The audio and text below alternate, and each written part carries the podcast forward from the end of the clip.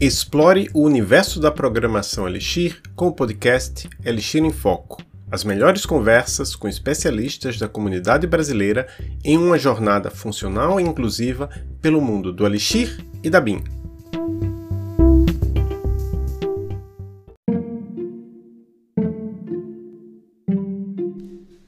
Saudações a todas as pessoas ouvintes. Este é um episódio extra do podcast Elixir em Foco.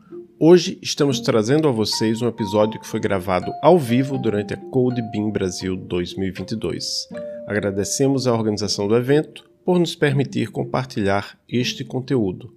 Nesta conversa estaremos em companhia de Alexandre de Souza, da Dashbit.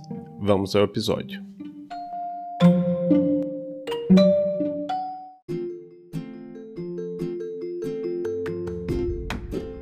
Oi pessoal, só um lembrete que estamos organizando a Elixir Fortaleza Conf 2023.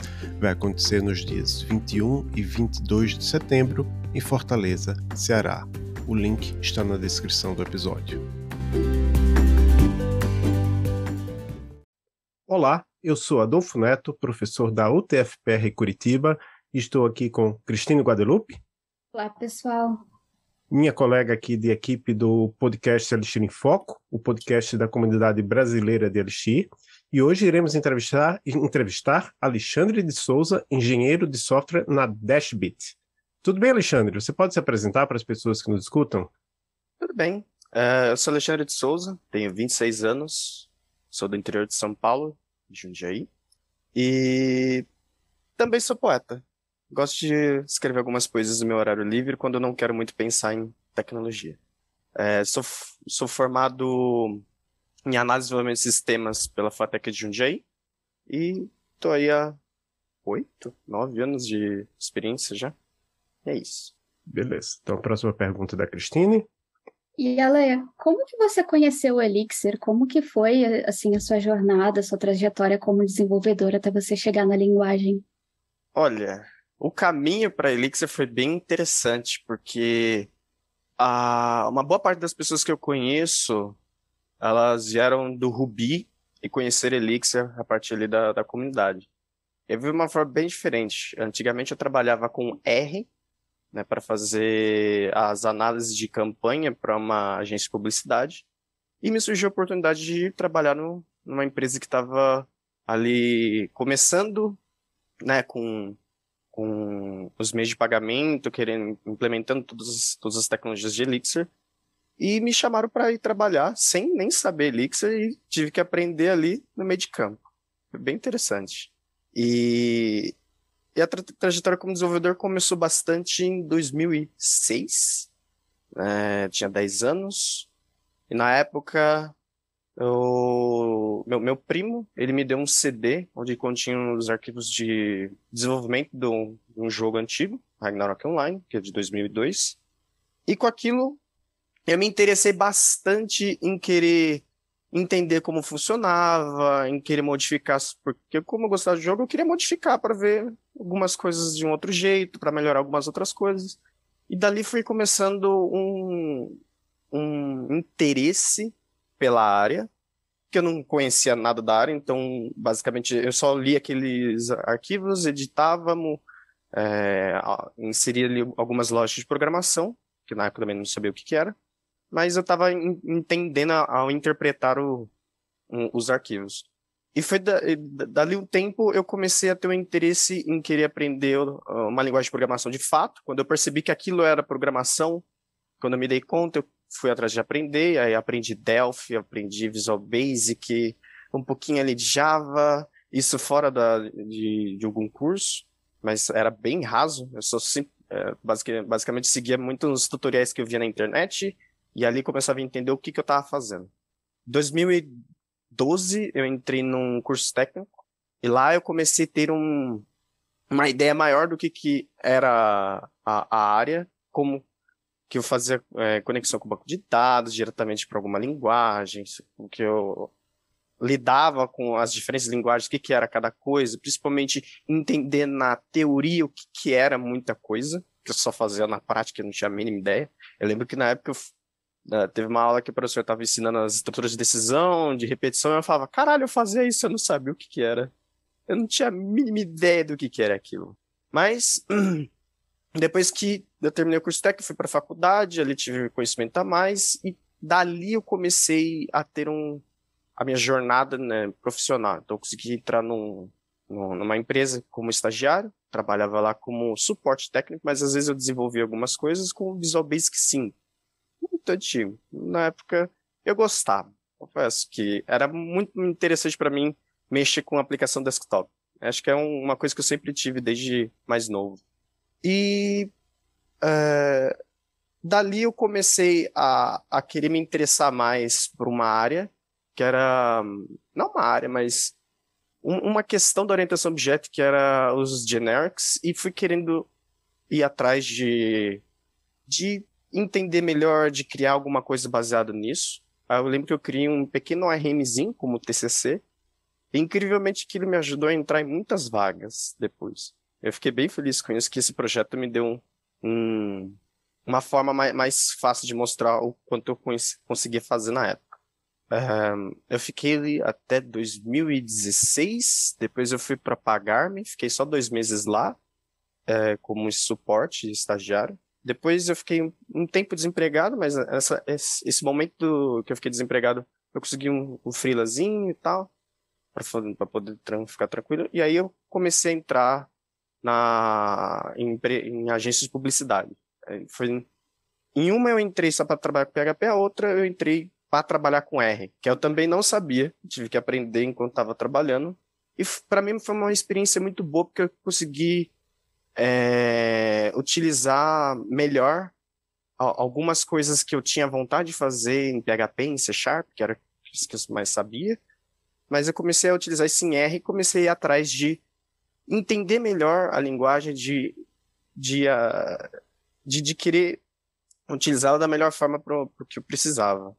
Foi aí que eu comecei a criar até algumas bibliotecas, comecei a participar de comunidade, comecei a ir atrás de paper, basicamente quase todo dia li alguma coisa que, que alguém fez em R. Eu ainda costumo é, ler algumas coisas, acompanhar, principalmente no Twitter, pessoas que trabalham com R, que né, divulgam ali algumas novidades da linguagem.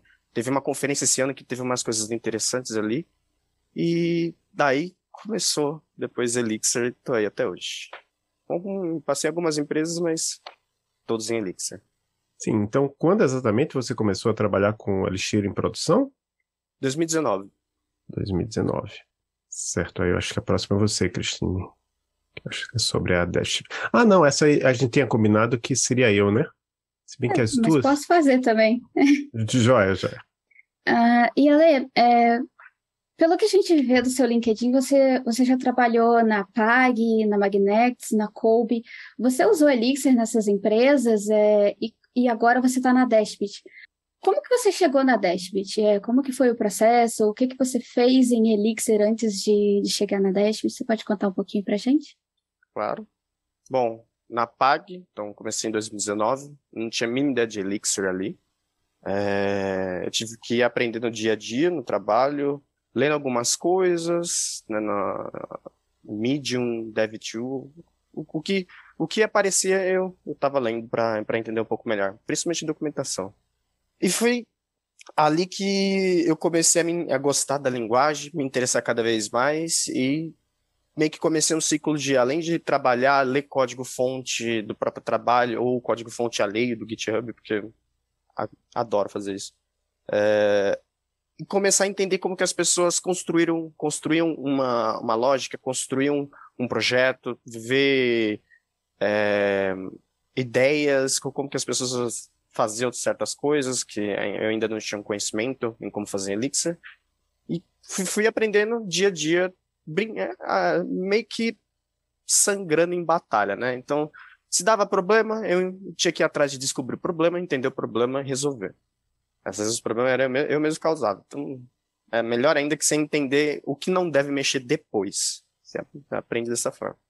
É, e isso me fez é, entender melhor como a linguagem funcionava e, assim, fui, fui melhorando tempo a tempo. Acho que é, não, não teve nem, nenhuma mágica ali, eu tive que ir aprendendo pouco a pouco. Tudo bem que quando eu saí da PAG eu não sabia muito, e eu tinha ideia na minha cabeça de que eu não sabia muito mesmo, que eu aprendi sozinho, então eu precisava ter um, uma base de uma pessoa que entendesse Elixir, porque quando eu estava na PAG, na primeira, no primeiro mês, tinham oito desenvolvedores Elixir.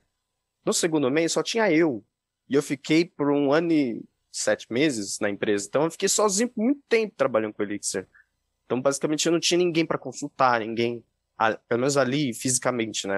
Obviamente, ainda consultava no Telegram ou no, na, nas issues do Elixir ou no, no fórum, mas no geral eu não tinha ninguém ali para me orientar diretamente com Elixir, para mostrar erros, acertos, enfim. Então, meio que eu aprendi de uma forma muito freestyle fazer. Eu, eu, hoje eu vejo que algumas, muitas coisas que eu fiz eu falava, meu Deus do céu, o que, que eu tive na minha cabeça? Mas enfim, era o que eu sabia na época. Então não, não, não chegou a ficar tão triste assim. É, e aí, enfim, eu pra, pra, fui para Magnets. Na Magnets foi aí que eu tive um contato maior com pessoas que já utilizavam Elixir, principalmente pessoas que já tinham trabalhado na plataforma Tech. Então isso foi muito interessante. Foi legal ver muitas ideias, muitas opiniões em relação a, a as, as formas que a gente implementa com Phoenix, com Elixir, enfim. Isso me abriu a cabeça. Agradeço muito as, essas pessoas queridas. E depois eu fui para Kobe. Aí foi aí que começa a história interessante. Em dezembro de 2021, eu tinha me candidatado a uma vaga na Dashbit. Só que, infelizmente, essa vaga precisava de machine, conhecimento de machine learning. E aí o Valim entrou em contato comigo, né? Depois que eu ter mandado e-mail. De que não ia dar e tal. Mas que se surgisse uma vaga, ele saberia que tem um currículo ali. Inclusive, eu achei maravilhosa a resposta dele, que a primeira ponto que ele colocou é que ele gostou bastante da, do GIF que eu tenho no meu GitHub, que é do Castlevania Symphony of the Night. Ele falou, realmente, esse é um bom jogo. eu, eu, eu, eu, sorri só ali. Eu falei, maravilhoso. Já gostei aqui. É, e aí, eu tive que, como eu tava, né, já tinha saído da Magnetics, estava sem nenhum lugar, então eu entrei para Kobe para trabalhar como outsourcing para Aero, que é uma empresa de, eu diria que é uberização de avião, mas é lá para gringa. E lá eu estava trabalhando com Elixir também. Entrei lá para ser um o único desenvolvedor da Kobe, que era Elixir, e isso era uma coisa muito, assim, eu, eu, eu não tenho o que reclamar, mas eu ficava um pouquinho desconfortável que eu era a única pessoa desenvolvedora que não mexia com mobile na empresa inteira. Só tinha desenvolvedor mobile, era o único, eu ficava assim, caramba, mas e aí? No, no, porque tinha, tinha algumas reuniões referentes a Android, iOS, tinha web, mas colava, sei lá, umas três, quatro pessoas. O, o de iOS e Android colava uma galera. Eu ficava, ah, que triste, velho. Tá sozinho aqui. Não, não tem muita gente com quem trocar ideia em relação à web, mas, mas não, isso não, não impactava muito no meu relacionamento com a empresa. Eu até gostei de lá. É...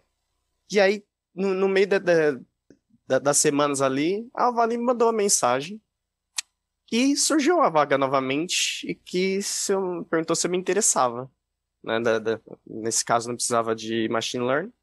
E troquei algum, algumas conversas com ele, fiz uma breve reuniãozinha e estamos aqui. Feliz. Agora estou trabalhando com o que realmente gosto, que é open source. Maravilha. A próxima pergunta é justamente sobre isso, mas antes eu queria falar para que assim, é, a, às vezes as informações nem todo mundo sabe tudo, eu sei que a maioria deve saber, mas a, a Dashbit, né, como você falou, a do, do José Valim, que é o criador da linguagem, a Dashbit é a empresa do José Valim, né, a empresa que ele criou depois que saiu da plataforma Tech, né, depois que a plataforma Tech teve aquele processo de acquiring e é interessante que a gente já entrevistou o José Valim, né? Entrevistou o Felipe Sampaio, a Cristine trabalha no Dashbit, Acho que a Raquel Curioso, que. Não, a Raquel Curioso foi para remote, né? Mas teve, teve mais alguém da Dashbit que a gente entrevistou, não estou lembrado agora. Mas enfim. O Marlos. Ele o já não estava mais na Dashbit, mas é, ele é. trabalhou acho que quase dois anos. É, e faltou aqui, que é da Dashbit e não, a gente não entrevistou e nem vai entrevistar, provavelmente, que é o Wojtek Mark, né? Que é, não sei que a, a gente. Pode, por que não? É, só se a gente. Fecha, né? Tipo. Entrevistar ele em inglês, né? Mas enfim, a próxima pergunta é sobre open source. Então, você trabalha com open source na Dashbit, como a Cristina também trabalha com open source, mas em quais projetos? Eu, quando eu, escuto falar de open source na Dashbit, eu lembro, claro, do, do Livebook, né? Que é um projeto que eu, que eu acho muito legal, muito interessante, e ajuda bastante a gente que, que quer ensinar alguma coisa. É no Livebook, é em outros projetos? Quais são os projetos que você está trabalhando? Na Dashbit trabalho diretamente no Live, Livebook, então tudo que envolve. Então, se a gente precisar de bibliotecas novas, bibliotecas que já existem, que a gente precisa uma, é, fazer alguma modificação para se adequar ao Livebook, estamos ali né, para gerenciar e construir todo esse universo do Livebook que está bem interessante. Também estou gostando bastante.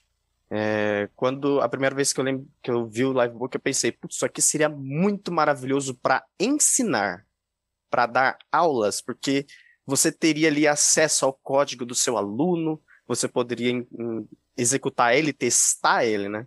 Então, te, eu, eu, lembro de ter criado algumas ideias em relação a isso, ainda tem, de é, adequar, mas com uma biblioteca à parte, adequar o, o Livebook para ensinar e tal. É, e eu gostei bastante de estar ali no Dashbit porque é, para mexer com esses open source, porque não só Elixir, como a gente pode mexer, acabar mexendo em outra linguagem, como Rust, pode acabar mexendo com Erlang, Erlang que eu nunca tinha mexido, eu me interessei depois de mexer no projetinho do AWS, um, ah, esqueci o nome, Credentials, AWS Credentials.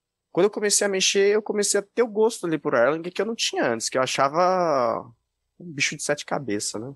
Como já achei por muito tempo C. E recentemente tenho aprendido mais C por... porque eu acho que falta esse conhecimento do meu lado.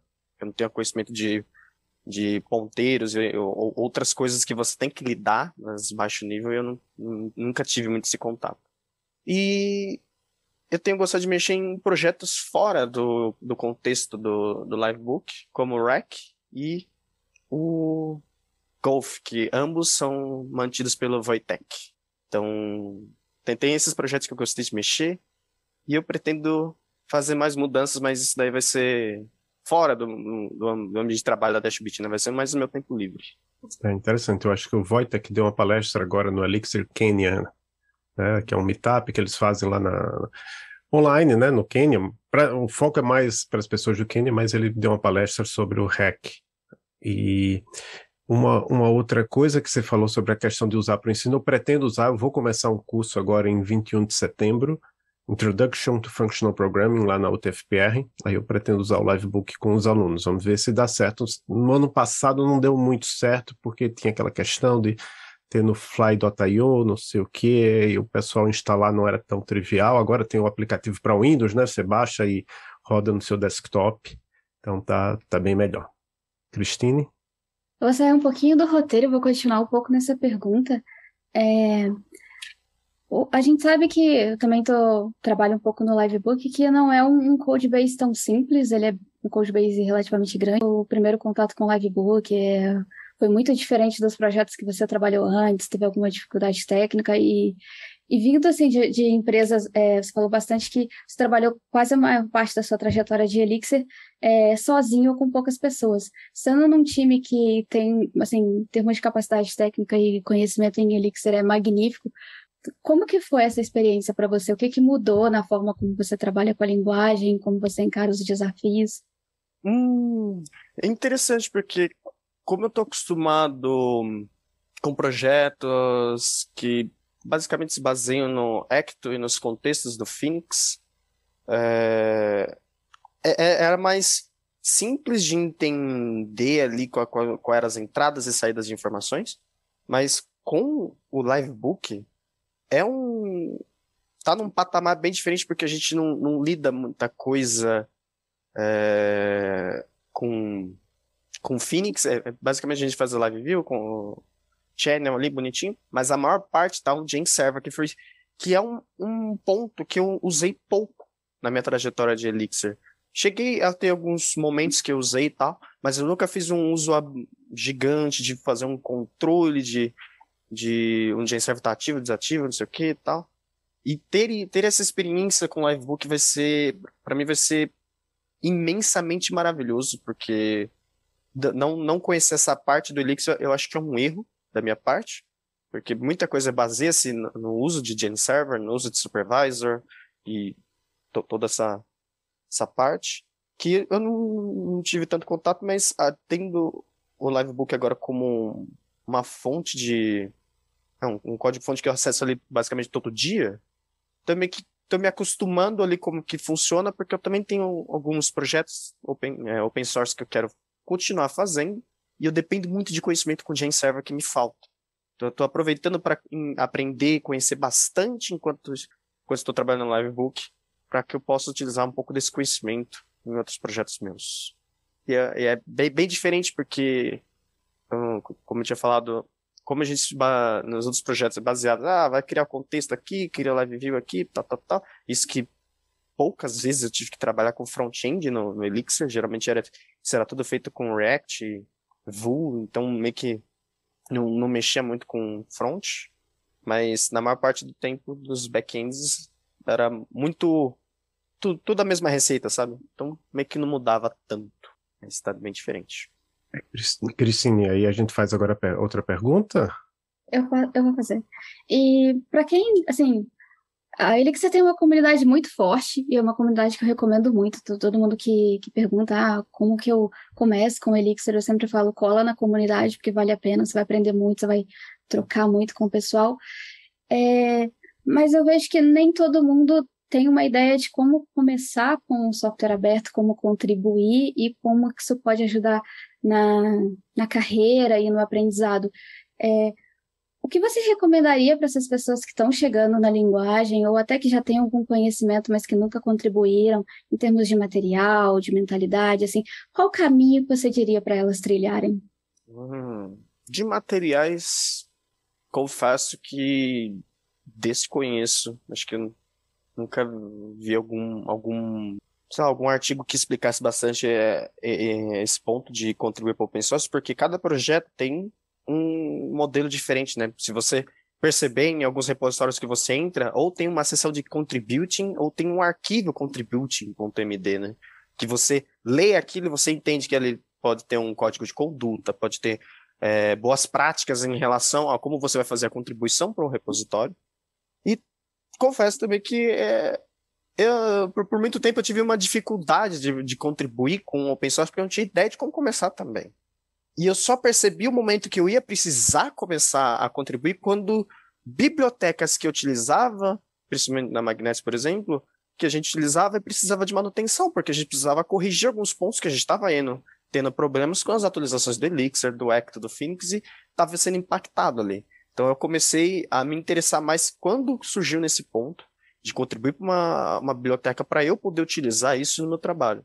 E chegou a acontecer, teve uma biblioteca que é o Act Immigrant, foi uma das primeiras que eu comecei a mexer, que é, era uma forma de você fazer migrations, mas de dados, né? Ao invés de você modificar tabelas, você inseria coisas, deletava coisas, atualizava coisas com um, pelo menos uma, uma forma de você é, persistir ali quando foi feita essa mudança. Aí eu lembro que eu queria utilizar isso daí, só que não estava dando rollback. Não tinha rollback. Achei a coisa mais louca. Você só podia ir para frente e nunca voltar. Aí eu falei, não, vou contribuir aqui, modifiquei, implementei umas coisas ali que o próprio Ecto já tem, né, de rollback, então utilizei a mesma, mesma ideia. Contribuí, falei, maravilhoso, tô aqui. Primeira contribuição numa nova versão da biblioteca, fico feliz. Só que aí eu comecei atrás. Eu lembro de ter mexido no GuardianDB, que era uma extensão para o Guardian, que é para lidar com é, autenticação, né, com token, com JWT. Aí eles queriam fazer uma forma de, de unificar onde vai persistir, se é no Redis, se é no ETS, se é no uh, banco de dados. E eu lembro de ter contribuído um pouco em relação a código e também em review. Comecei a contribuir com review de um repositório que tem contribuidor era, mas tudo bem. Porque ali acho que comecei a perceber que, pô, a gente é aberto, né? As pessoas são abertas a, a ideias, né? Então por que não contribuir com um review ali dando uma ideia e a pessoa acatou. Ela gostou da ideia, tá lá. Eu fico feliz que tem um commit que lá tá assinado, tá com o meu nome. Aí eu fiquei, como comecei a, a, a me interessar em qualquer repositório Elixir. Aí que começou uma piraminha de seguir pessoas que mexem com Elixir e começar a abrir a home do GitHub, vendo se alguém favoritou alguma biblioteca Elixir para eu ir ler, para eu abrir outra guia, ler o código, favoritar e guardar na, na, nos meus favoritos, né? Que agora, como o GitHub pode, você consegue colocar listas, eu tenho uma lista lá de Elixir e uma de Erlang. Para quem quiser, se alguém aqui se interessar em, em ver algumas bibliotecas legais de Elixir, de Erlang, eu sempre coloco lá, porque é basicamente abro todo dia o GitHub e vejo. Se a Cris ou outra pessoa favoritou algum repositório Elixir, eu vou dar uma olhada. Que eu, eu, comecei a gostar de ler código, código de. Não, não sei se define código alheio, mas ler código de outras bibliotecas, porque eu gosto de ver como que essas pessoas pensaram, o que, que elas resolveram, e muitas vezes o próprio. A, a próprio ponto do, do porquê aquela biblioteca existe me interessa cada vez mais para eu ler mais ainda. Agora a gente vai entrar numa, numa, outra questão, que é a questão das lives. Você fez lives por um certo tempo, né? Eu até estava entrando aqui no seu perfil na Twitch. Você tem 1.300 seguidores, que é um, bom número, né? Para Twitch. Não dá para ganhar dinheiro de tweet, com Twitch, mas você tem, tem outras fontes de renda. E eu também já fiz lives, mas hoje em dia eu prefiro vídeos gravados. Eu acho que o, a live tem um, um grau de estresse adicional, né? Por sinal, se alguém quiser, você falou de, de Erlang, né? Eu tenho lá uma série de vídeos sobre Erlang, que eu estou lendo o livro do, do Fred Eber, né? Pessoal que quer conhecer a linguagem que está por trás da BIM, né? Que está por trás do, do Elixir, de certa forma. Mas, enfim, voltando à sua questão, você fez lives por um tempo, e como é que foi essa experiência? Você pretende retomar? Porque é, é, uma, uma das que às vezes eu não gosto na Twitch é que os vídeos somem, né? Depois de um tempo ele não guarda. Então, eu entrei lá também, lá no seu perfil, não existe nenhum vídeo.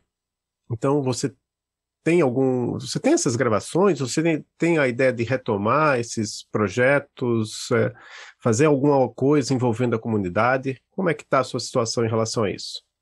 Ah, eu lembro que quando eu comecei a fazer live, acho que foi em 2020, 2019, 2020, eu tava gostando na época de fazer live basicamente toda semana, não todo dia, que não tinha muito tempo, mas toda semana. Só que aí eu comecei a perceber que uh, estar em live gerava, como você disse, estresse, porque você tem que lidar com questões ali ao vivo, às vezes alguma coisa não está funcionando, e, ou alguma coisa que eu quero utilizar, sei lá, tá quebrado. E ah, eu, eu comecei a, a, ter uma certa crise de ansiedade no meio da live, que eu me sentia incomodado em estar ao vivo que eu preferia fechar ali e falar, não, pelo amor de Deus, não aguento mais isso aqui não. Mas tem momentos que me dá vontade de fazer live, acordo de bom humor, acordo bem e tal, aí consigo fazer, mas se eu, come, se eu com, começo a fazer é, semanalmente, seguindo uma rotina, isso me estressa. Eu não, não, não fico muito é, à vontade para fazer. Então eu prefiro fazer de vez em quando, acho que recentemente, foi uns três meses que eu fiz uma, acho que foi mais ou menos isso. É... E eu fiz uma de lá, mexendo com um código open source, e para mim foi bom. Algum momento eu volto, sim. É... Não sei quando, porque que, que, quem me acompanha, quem acaba assistindo minhas lives, sabe que eu abro live a qualquer momento, não aviso, e é isso. Esteja preparado. Mas eu, eu cheguei a gostar de um, até um certo ponto. Cheguei a fazer algumas coisas em relação à comunidade, lembro de ter feito algumas lives ensinando Elixir, usando Livebook, inclusive. Então, tinha utilizado o Livebook para ensinar algumas coisas de Elixir. Eu cheguei a fazer o, o, o Elixir for Noobs, né?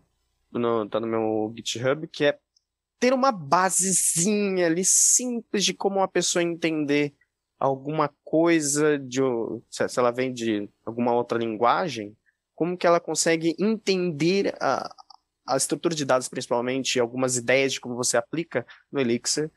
E eu achei bem legal porque aquilo ajuda pessoas a ter o. a, a, a, a conseguir abrir a porta, né? Porque às vezes, dependendo da linguagem, mesmo que você fale, ah, isso aqui é int, isso aqui é string, isso aqui, blá blá blá, a pessoa ainda não consegue começar o projeto, ela não consegue começar entender, ter uma ideia de como ela criar alguma coisinha pequena.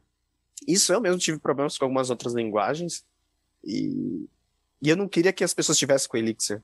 Quando eu estava começando a ter aquele gosto maior pela linguagem, eu queria que as pessoas não tivessem um, a primeira impressão ruim da linguagem, porque ela utiliza o paradigma funcional. E as pessoas muitas vezes não estão acostumadas com, acostumadas com isso. Você tocou num ponto que eu queria tocar. É, você falou sobre que você fez algumas lives usando o Livebook, e você falou que uma das coisas que te atraiu no Livebook é que ele é uma ferramenta é, muito boa para o ensino da, da linguagem. E agora você é um dos mantenedores do Livebook. Não passa assim pela sua cabeça, não passou de retomar as lives é, focando no Livebook, ou mesmo em como que você está implementando as suas tasks. É, você tem alguma ideia ou acha que isso é uma possibilidade? Isso já me passou pela cabeça muitas vezes. Mas ao mesmo tempo eu tenho que ver na real, diretamente pro próprio Valim, que eu não sei se eu posso, né? Porque eu, lembro de ter assinado um contrato de NDA, então eu tenho minha, minhas ressalvas em relação a streamar esse tipo de coisa. Tem, tem alguns projetos que eu, eu quero streamar, que aí são projetos meus. É... Eu só não sei quando que vou ter tempo para fazer e se o pessoal vai se interessar. Porque uma coisa que eu percebi, as pessoas gostam de assistir muito aquilo que tem uma. Né, ela consegue ver né, é algo palpável né, de um projeto. Principalmente projeto front-end, mas um projeto full back-end, a pessoa não vê nada no seu meu próprio terminal. Basicamente isso. Eu percebi que muitas pessoas não, não, se interessam tanto, outras se interessam. Então, meio que é, tentar ali encontrar alguma forma divertida de fazer isso que eu sei que muitas vezes eu tô, tô escrevendo código e eu fico quieto, eu não falo. Imagina se assistir duas, três horas de live e a pessoa falou que meia hora em toda a live. Então eu percebo que as pessoas começam a ficar meio, pelo amor de Deus, fala alguma coisa. Mas é, acho que é, é o único ponto em relação do livebook é isso. Mas se puder, eu faço. É gostoso escrever código pro livebook. Normalmente que eu vou testando direto. É, e como você fez, escreveu um guia para iniciantes, é, eu não sei se você já portou ele para Livebook, mas também seria interessante, é, uma introdução ao Livebook e à linguagem ao mesmo tempo, traduzir ali os guias é, iniciais. Inclusive, fica aí de, de ideia para o pessoal. A gente falou sobre como começar com contribuições. É, o Livebook tem guias muito interessantes, mas eles estão só em inglês, então faz um fork, traduz, é, cria um repositório, é uma forma de aprender e de ajudar a comunidade ao mesmo tempo. Você tocou num ponto maravilhoso, que é a tradução. E eu lembro que eu comecei a pensar, e se eu colocasse um get text aqui e começasse a traduzir tudo para português? Que o Livebook pelo menos poderia ter uma, uma iniciativa de outras pessoas até, que a, a pessoa lá da França vai lá e traduz tudo para francês, ou traduz tudo para russo, traduz, enfim, para qualquer idioma, porque eu acho que isso faria com que o Livebook crescesse um pouco mais. Porque se a gente tivesse um conteúdo que fosse traduzível, eu, eu entendo que o, os arquivos LiveMD vai ter que ficar em inglês, não vai ter muito jeito, mas a interface como um todo poderia, poderia ter alguma coisinha ali em outros idiomas, acho que facilitaria de um, um certo ponto a gente conquistar mais, mais um público maior. É, sobre isso tem uma, uma, linguagem que foi criada com objetivo educacional, chama HED, H-E-D-Y. Eles fazem exatamente isso. A, a equipe é, é, a professora Feline Her Hermans, mas tem toda uma equipe por trás e tem, tem versões até mesmo do site, tem a versão do site em português. É porque, no caso, é uma linguagem que você usa direto no site, né? É, é uma linguagem gradual, eu acho, hum, inspirada em Python. Aos poucos, ela vai cada vez mais se parecendo com Python e tem diferentes linguagens, tem português. Agora, realmente, eu não testei para ver até que ponto se, se, tá, se a tradução já está, se 100% está traduzido e atualizado, mas existe a linguagem RED. É, Cristine, você vai perguntar agora sobre a COBE ou sobre o processo de aprendizado? Sobre a COBE. Eu fiquei curiosa porque, além você disse que a COBE ela é como se fosse um Uber da aviação. E me surgiu essa curiosidade, não sei se você pode falar, né? É, de que tipo de desafios vocês resolviam com o Elixir, principalmente porque você disse que você era o único é, desenvolvedor Elixir. É, como que você usou Elixir lá? Quais que eram os desafios, os problemas que vocês tinham para resolver? É, quando eu estava na Kobe, como era outsourcing, então não era diretamente na Kobe que eu usava, eu usava numa empresa chamada Aero, que ela é dos Estados Unidos. Então, É, ele já tinha um projetão, era um umbrella cheio de cheio de ideias, posso dizer. Algumas malucas, outras não. Mas os, alguns desafios que eu tive lá com o Elixir foi lidar com é, garantia de domínio, por exemplo, para você na hora que você vai cadastrar o e-mail, porque uma coisa importante que se fazia no cadastro é você começava a comprar a passagem, você deixava um e-mail e aí mandava-se um e-mail para a pessoa para ela continuar o cadastro, né? E se ela não não tivesse o e-mail correto, a gente tinha que ter uma validação ali no, no front-end, né? Que o front-end é, é, era mais maluco. O front-end ele era Next.js e ele se comunicava por meio do, do Phoenix, né? Do, o, o channel. Então, a gente tinha que ter uma forma de definir um erro, né? Definir os erros de validação. Como não tinha uma validação específica de domínio, aí eu fiz, eu lembro de ter feito um, um Gen serverzinho que iniciava com a aplicação e ele ia lá e fazia questão de pegar. Um, um, eu lembro de ter uma lista, eu lembro o link agora, uma lista de todos os domínios cadastrados. para ele entender quais domínios ele poderia aceitar na hora de a pessoa escrever e-mail. Porque, por exemplo, eu tenho meu e-mail que é o meu domínio próprio. Tem muitos serviços que eu quero utilizar, o serviço não deixa. Porque meu e-mail é inválido. Porque provavelmente ele está validando Gmail, Hotmail, Outlook, blá blá blá, e eu não posso usar. Simples.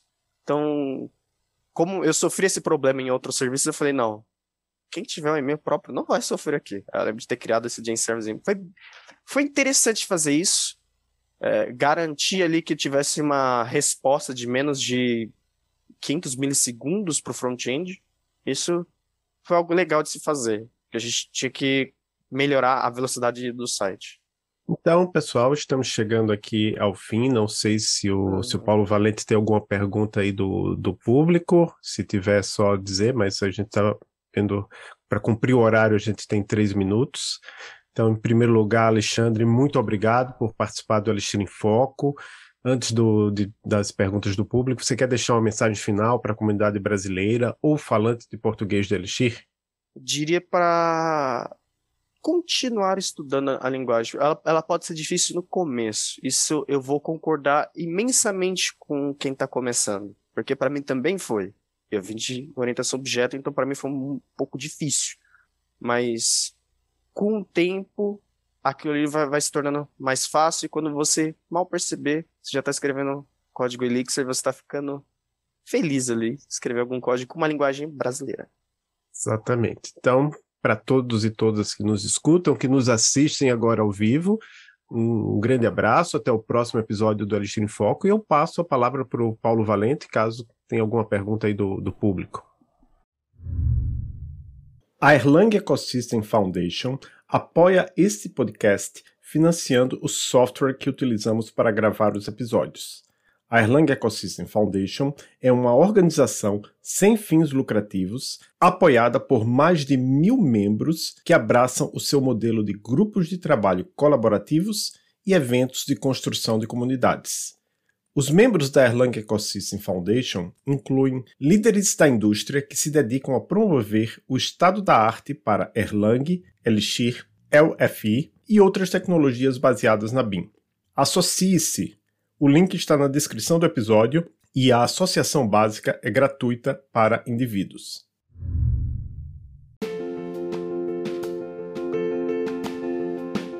Obrigado por escutar mais um episódio do Elixir em Foco. Estamos no Twitter, arroba Elixir em Foco, e temos um site, elixiremfoco.com. Até o próximo episódio.